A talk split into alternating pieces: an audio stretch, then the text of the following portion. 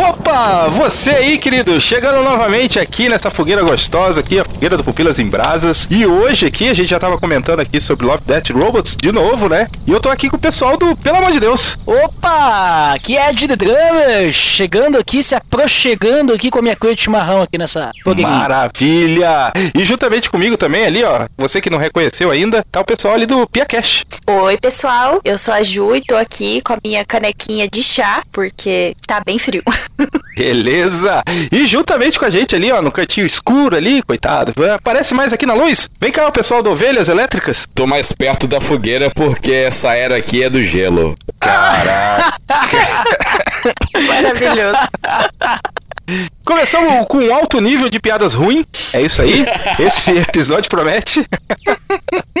E sim, meus queridos amigos, hoje nós vamos falar sobre a Era do Gelo, aquele episódio que parece bem ruim e a maior pergunta que fica no ar é justamente se é live action ou CGI, né? Você fica naquela dúvida o tempo todo e você pouco liga pra história.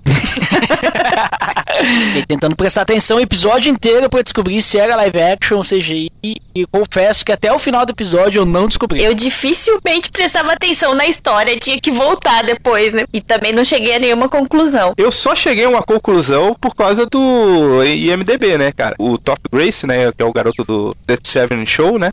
Uhum. Não é ele? E a atriz é, É, aquela sim. do Cloverfield lá, né? É a Mary Elizabeth Winstead, ela do. do.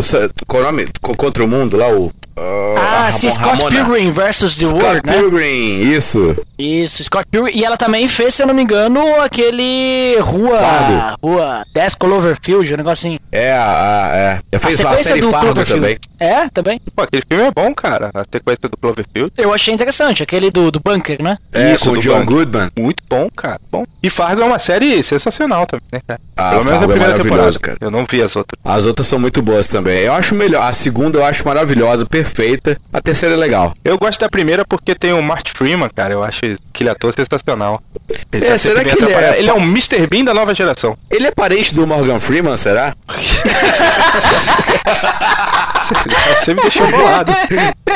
É muito interessante esse episódio que a gente tá comentando mais sobre as obras paralelas dos personagens, dos atores, que propriamente.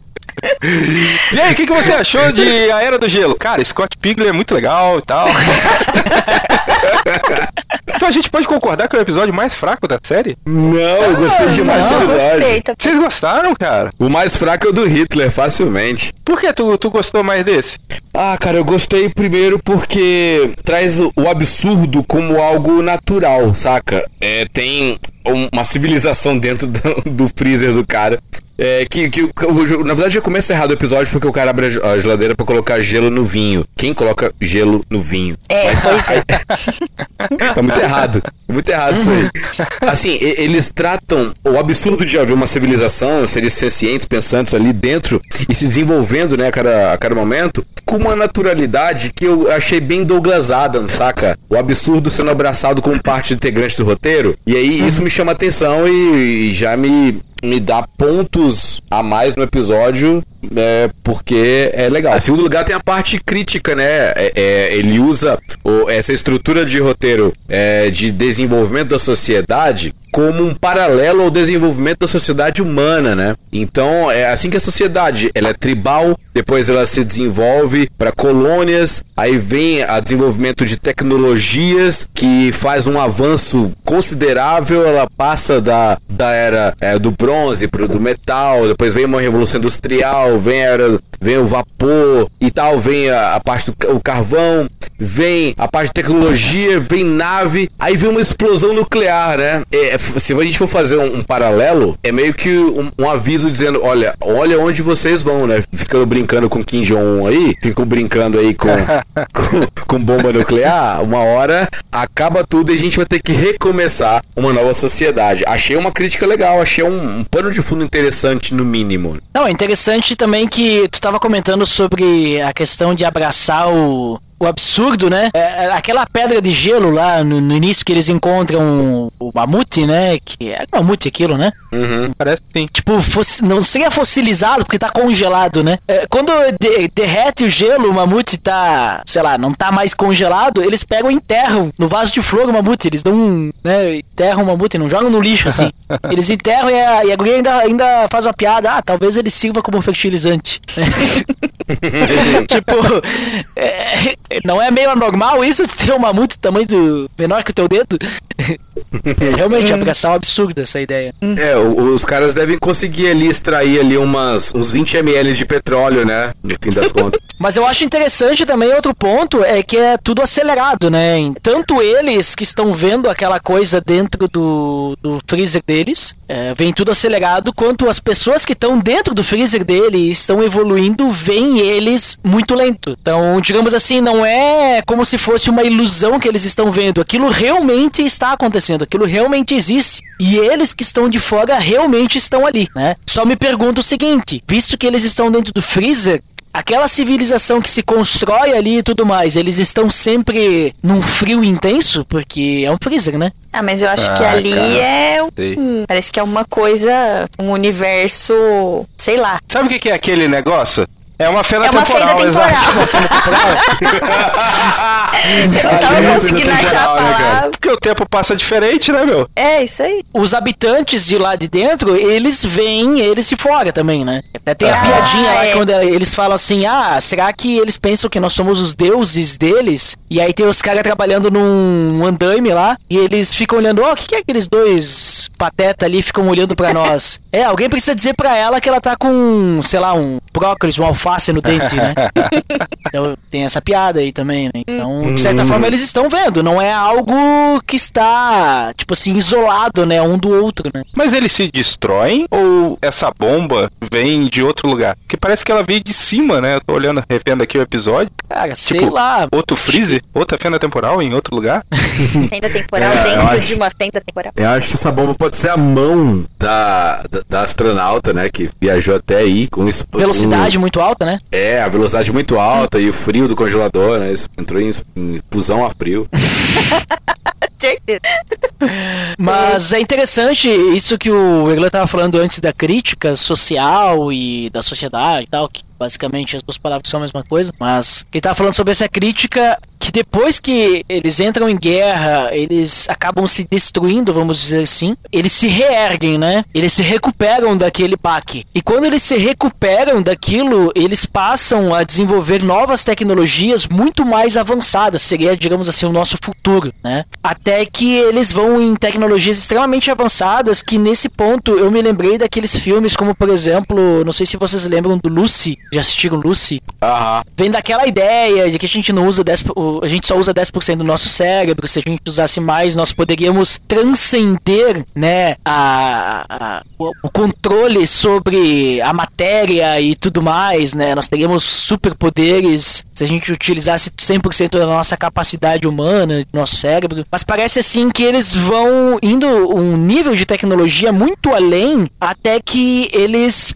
transcendem também, né? Parece que eles é, saem do, do normal do que a gente tem aqui, por exemplo, assim, corpo e tudo mais, para que eles se transformem em algo que vai além da nossa capacidade humana de entender, né? Que daí é o fim da civilização, né? É o fim de tudo. Me lembrou até mesmo o episódio do iogurte. Parece que o iogurte se desenvolveu Exato. tanto que ele sai e, e, vai embora, né? Aquela civilização se desenvolveu a tal ponto com sua tecnologia que é como se fosse um Black Mirror da vida. Daqui a pouco eles se passaram as suas mentes para dentro de máquinas e tudo mais. Claro que não é máquinas, mas eu, só pra gente tem, exemplificar, né? O ponto que eles chegaram, que agora a civilização não é mais física, né? Transcendeu a matéria, né? Então foi além, né? Talvez abriu uma fenda tempora temporal ali realmente nesse ponto. Fala mais, fala mais que tá melhorando. Melhorando o episódio. Não, não, mas é que é, realmente, se tu assiste ali, é, o, o que acontece no final? Eles. Acabou, Né? acabou, né? Pra No onde final- foram? O, que acontece, né? É, eles vão embora, né? Mas E- eles vão embora como? Tipo, não vão em espaçonaves e tudo mais, entendeu? É isso que eu quero dizer. Parece que eles passaram. eh, A tecnologia chegou a um ponto que eles conseguiram, tipo, manipular alguma questão da matéria, sei lá, né? Tipo, porque eles não saem fisicamente, tu não vê os bonequinhos indo embora assim. É, eles transcendem, né? Um negócio assim, né? Sei lá, essa É. palavra é bonita, né? A gente não entende. E transcendeu o negócio, né? Ou foram arrebatados, não sei. Pode ser, né? É uma apocalipse. perspectiva possível, né? De que houve uma escatologia dentro daquele universo do, micro- do, do, do congelador. E que, de fato, é, é, é um apocalipse, né? Acabou. É, eles foram pro novo céu e a nova terra. Ou o novo congelador, né? Um Brastemp. É, então pode fazer sentido nesse ponto, porque daí tudo é destruído e só tem os pontinhos de luz que vão indo, que são as almas. Boa. É o É, e tem arrebatamento. É, tem arrebatamento e, e quem ficou é só quem, tipo, os, os caras mal desenvolvidos, né? Ficou ali pra trás o pessoal, né? Porque depois volta, né? É que parece que tipo deu um reboot, né? Deu um reboot ali Deu um no reboot. refrigerador, porque ele tira da tomada, né? No final. Aham, aham. Ele tira da tomada e depois acho que ele bota de novo, não sei, aí dá o reboot do, do refrigerador, né? Será, será que daquele universo do episódio, a- as geladeiras não vêm por padrão com isso aí? Com, com civilizações? A pessoa, o pessoal brincar de Civilization? Saca? De Age of Empires? No, no- no próprio freezer. E aí, em cada Eu- casa, tem uma geladeira e um freezer lá com civilizações. E aí, as pessoas podem ter a, a possibilidade de interferir, na, interferir lá como deuses e tal. E no fim das contas, nós, aqui que estamos assistindo o episódio, estamos agora dentro de um freezer. O que explicaria esse frio que tá- a gente tá passando agora? Nossa, E realmente. toda epifania, toda epifania, toda manifestação e revelação de Deus é Deus abrindo a porta da geladeira agora.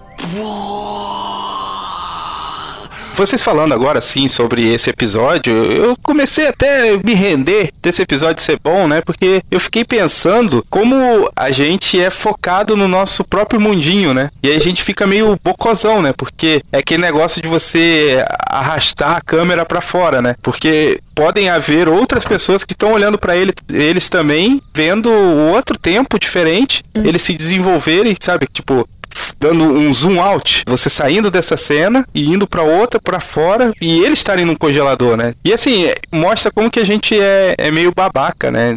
A, a gente tá, a gente só consegue olhar pra um, um todo, né? A gente não consegue focar numa parada só, né? Então assim, a gente não se importa com cada trabalhador que tava ali, com cada pessoazinha que tava andando, o que que estava acontecendo. Não, a gente só vê a cidade evoluindo, a cidade crescendo, a cidade, né? A gente não, não liga pras coisas pequenas, pras coisas que são realmente importantes, né? Eu falo pequenas assim, porque a gente não dá um zoom, né? Mas pras coisas que são realmente importantes, né? Por exemplo, a gente olha pra história e fala assim, ah, morreu um milhão de judeus no Holocausto. Ah, beleza, mas, pô, a gente não... Isso nem dói mais porque a gente não consegue ver o rosto daquele um milhão de pessoas que morreu, né? A gente só sente quando é uma coisa mais próxima da gente. No caso deles ali no episódio, eles só se, se referiram a, a eles ali como eles e se preocuparam quando eles perguntaram assim: Ah, mas você acha que eles vão voltar? Ah, eu acho que não. Porque até então era uma cena que eles estavam assistindo. Cada vez que eles abriam a porta do congelador era pra ver em que pé que tava aquela civilização, mas não porque eles estavam preocupados individualmente com aquelas pessoas, né, com aqueles seres. Quando acabou, que aí eles ficaram, putz, e agora acabou? Será que eles vão voltar? Porque aí era relevante pra eles, porque a diversão acabou, né? Na hora que que para eles não era mais, tipo, eles, eles tinham perdido alguma coisa, aí eles, putz, mas não, volta aqui vocês, né? Até então era só uma atração. É, essa perspectiva de que o, o, o indivíduo chama mais atenção do que o coletivo, ou pelo menos que é, é, é mais factível a gente se atrair e se apegar ao indivíduo do que a um grupo de pessoas, né? Então a gente gosta mais da Anne Frank do que dos 6 milhões de judeus do Holocausto. Faz mais sentido a gente se apegar, porque Anne Frank tem nome, né? É que nem cachorro de rua. Se você não der nome pra ele, você passa por ele, tá tudo bem. Agora, se você der um nome pra um cachorro de rua, já era, você vai ter que adotar. Você vai se importar vai. Ou não, né? Não sei se você não tiver coração, aí tudo bem. Mas, mas isso que você tá falando faz sentido, por exemplo, eu vivo numa cidade onde tem muito índio, né, cara? Como o índio não tem rosto, vamos dizer assim, índio é tudo igual. Índio é tudo preguiçoso, é tudo vagabundo, sabe? Tipo, você fica indiferente com a história dos caras, sabe? E eu vejo muita gente falando sobre isso daí. Ah, que índio é isso, índio é aquilo e tal, justamente porque é só uma história, né? Ele não tem rosto, entendeu? Embora você veja ele todo dia. E, e, assim, trazendo mais para essa perspectiva cristã da nossa abordagem, é, é, aquele texto, né, de, da primeira carta de João, que se a gente é, diz que ama a Deus que a gente não vê e, e odeia o irmão que a gente vê, a gente é mentiroso, né? Porque não tem como. É, é, muito fácil a gente falar que a gente ama o próximo quando o próximo não tem nome, endereço, nem fome. Mas o, o, próximo ele tem necessidades, tem carências e a gente tem que ajudar esse próximo. E esse próximo tem um RG, né? Ele tem uma identificação, ele é o vizinho, ele é o parente, ele é o amigo, ele é o João, ele é o, Pedro, ele é o Léo Agrelos e eu tô disponível para ajudar esse indivíduo, né? E não simplesmente abraçar o mundo e falar, ah, eu amo todos e tal, eu vou fazer para todos e tal. Porque é mais fácil a gente doar pra a ACD do que ir visitar é, uma APAI no, no, município, saca? Exatamente, cara. É mais fácil a gente pegar e falar assim, pô, vamos ajudar a galera lá do centro. Você tá numa igreja periferia, né? Você fala assim, ah, vamos ajudar os mendigos lá no centro, né? Mas tem um monte de gente ali na sua periferia que precisava, né? Tá precisando ser ajudado e você quer quer ir lá pro centro. Por quê? Porque você não quer contato com os caras, entendeu? Agora, isso. se você tiver que ajudar alguém ali do lado da sua igreja, você vai ter que fazer isso sempre, né, cara? Você vai ter que passar ali, vai ter que, ô, oh, bom dia, e aí, tá precisando? Melhorou? E a sua mãe, tá melhor? Sei que. Por isso que você prefere fazer essas coisas, ah, vou entregar sopa lá no centro, do que se envolver ali com a sua comunidade, né? E a gente fica fazendo igual o maluco ali que tá no episódio, né? Tipo, a situação rola uma guerra ali, eles começam a explodir e ele tá bravo porque ele sofreu um efeito colateralzinho ali, a cara dele ficou vermelha, coisa do tipo. E, pô, que se dane o que, que tá acontecendo lá, né? Novamente, a gente olhando pro macro e não pro micro, né? E aí a gente fica com aquela sensação de indiferença. É, mas se foi uma bomba nuclear mesmo, é bom ele ir pro hospital, né? É, aquele rapaz lá, ele tá fadado à morte em algumas horas, né? é, por causa da radiação, né? É, quem é. viu Chernobyl sabe como é que é. Ice Age.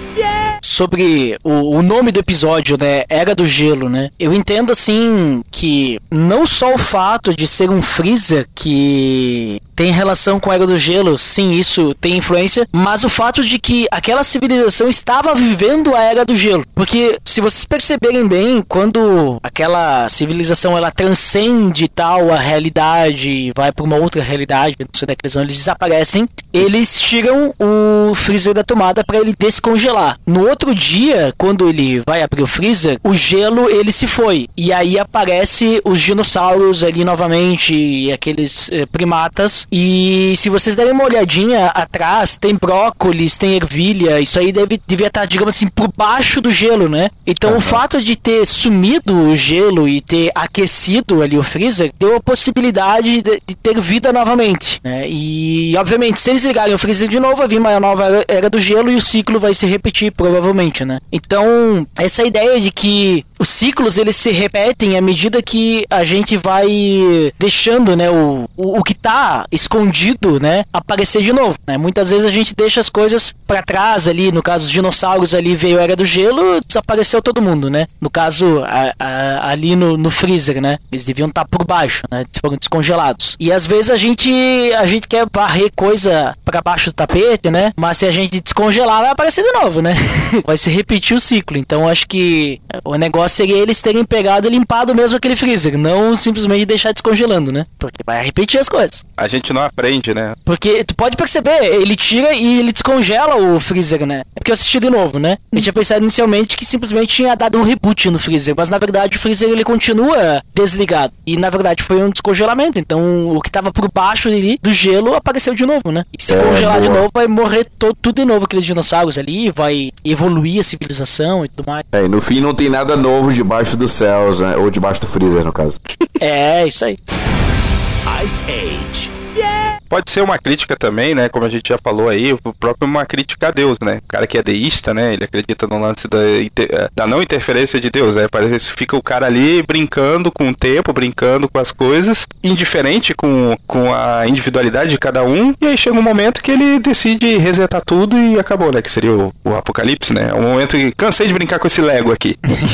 Vamos começar de novo. Qual a resposta que a gente, enquanto cristão, dá pra essa visão é, mais deísta, mais de um Deus afastado e que inclusive só abre a porta do congelador de tempos em tempos pra checar como é que tá e tal, não tem um relacionamento, né? O Deus que nós cremos enquanto cristãos é um Deus relacional, é um Deus pessoal, é um Deus que se importa conosco, com sua criação e que decide intervir para que os eventos do mundo desaguem nos planos de Deus. Então, assim, é uma crítica ao espantalho feito à figura de Deus, né? É, não ao Deus que nós cremos de fato. Porque o nosso Deus é relacional, o nosso Deus habita em nós, envia o Consolador para que nós não é, fiquemos longe dele. É, que é o Deus que reconcilia a sua criação consigo mediante a morte de seu Filho Jesus Cristo. Então, assim, é, essa é, na verdade, uma crítica ao Deus deísta, né? O Deus que tá, deixou o mundo no piloto automático e veio dar uma olhadinha, abrir a porta do congelador vez ou outra, né? Nosso Deus não é assim. Nosso Deus é, é, é lindo demais. Isso faz todo sentido, né? Porque o cara que fala assim, "É, eu não acredito em Deus. Mas se houver, ele é assim. E justamente o cara, ele, como ele não conhece Deus, e aí o Erlan falou assim, pô, Deus é lindo demais. A minha esposa fala assim, Deus é fofo, né? Pela forma que ele lida com a gente, com a forma de suporte, de apoio que ele nos dá e tal, que faz sentir mesmo sem a gente ver, né, cara? Isso é tão profundo, isso é tão bonito. Mas o cara que diz assim, cara, se, se existe Deus, eu não acredito que existe. Mas se existe, ele é esse espantalho aí que o Erlan falou, né? Ele é um cara indiferente que não tá nem aí pra ninguém. Para, para de ficar nessa brisa, entendeu? Ele é o cara que vai tirar o fio da tomada. É, se a gente fosse utilizar esse episódio assim como se fosse o nosso Deus verdadeiro, né? É, não aqueles dois, né? Aquele casal. Mas fosse o Deus verdadeiro, provavelmente a gente teria um episódio em que a todo momento ele estaria olhando para aquela civilização olhando todos os problemas que ela tem e buscando uma forma de salvá-los da sua própria destruição, né? Com certeza ele estaria tentando ver uma forma sem, sem tirar a liberdade das pessoas que estavam ali, sem interferir de uma forma, sei lá, colocar a mão dentro do freezer e modificar as coisas, sabe? Mas de uma forma de ajudá-los a entender o melhor para eles, influenciá-los. No caso, Deus enviou o seu filho, né, para nos salvar. E depois o, o, seu filho, ele, além de nos salvar, além de se, se entregar por nós, ele nos ensinou também como vivermos esse relacionamento que o Eglan falou, né? Mas ele é totalmente intervencionista, né, cara? Você tem intervenção dele no início da história, você tem uhum. ele mandando o filho dele e você tem o Espírito Santo, né, cara? All, all the time intervenção. Mas tu entende? Essa intervenção que eu quero dizer assim, não é ele, por exemplo, assim, vindo aqui, ah, o, homem construiu Babel, quer uhum. construir a torre para chegar no, no céu, né? Ele não foi lá e simplesmente pegou, não, não, pera aí, essa torre aqui eu não gostei, ele tirou a torre e a torre desapareceu do mapa, né? Ele só jogou uma bola de fogo, né? Você tá ligado? Sim. é diferente. mas eu quero dizer Esse assim, exemplo ele... rolou uma intervenção aí, né?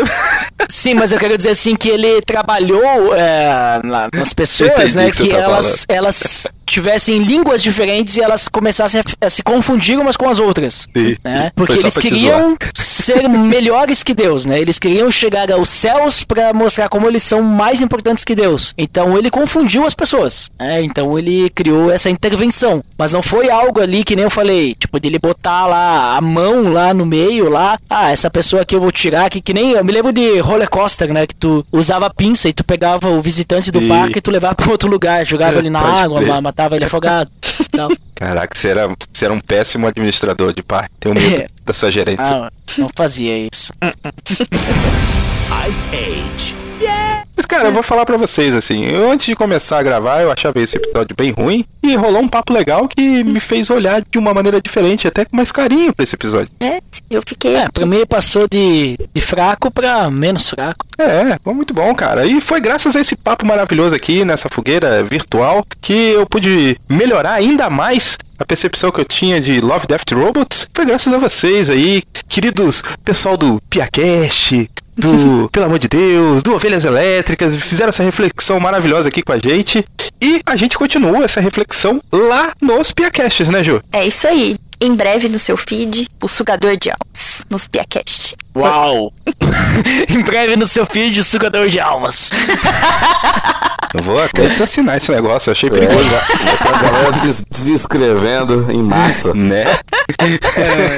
Mas fica tranquilo que vai ter uma história alternativa no Pelo Amor de Deus mais pra frente daí. E no Ovelhas Elétricas vai ter alguma coisa aí? Fiquem atentos no feed, porque quando rolar, daqui pra 2020, sai algum episódio do Love Death Robots. É como diz na Bíblia, virar como um ladrão, ninguém sabe nem a hora, nem o momento, nem o dia.